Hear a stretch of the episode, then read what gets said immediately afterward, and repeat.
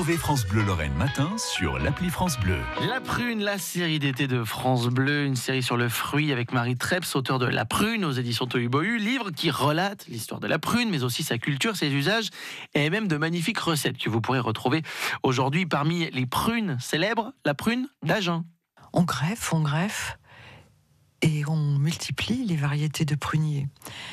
En 1600, l'agronome Olivier de Serres, dans son traité d'agriculture et ménage des champs, nous dit infinies espèces voix différentes entre elles, entre toutes sortes. En 1768, dans son célèbre traité des arbres fruitiers, le botaniste et physicien et agriculteur, on dirait aujourd'hui agronome, Henri-Louis Duhamel de Monceau, cite 48 pruniers. En 1821, les membres de la très sérieuse section d'agriculture de l'Institut de France, l'Académie en somme, en dénombrent 65 dans leur nouveau cours complet d'agriculture.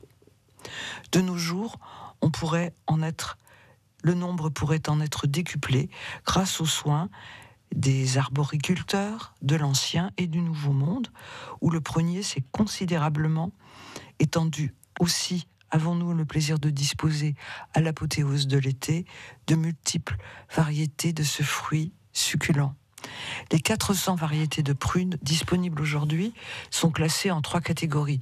Les petites prunes rondes de couleur jaune, qui sont inséparables de paysages lorrains, les grosses prunes rondes, dont la plus connue est la reine Claude, les prunes oblongues et violettes, dont la célèbre Quetch, les prunes de Damas, qui ont changé de nom, sont devenues successivement prunes de Tours, prunes de Brugnoles, et qui sont appelées de nos jours prunes d'Agen, et servent à la fabrication des pruneaux du même nom. C'est ce qui les a rendus célèbres. Bah oui, évidemment. Et vous retrouverez toutes les explications également sur francebleu.fr avec Marie Treps, auteur du livre La prune aux éditions Boy. France Bleu Lorraine. France Bleu.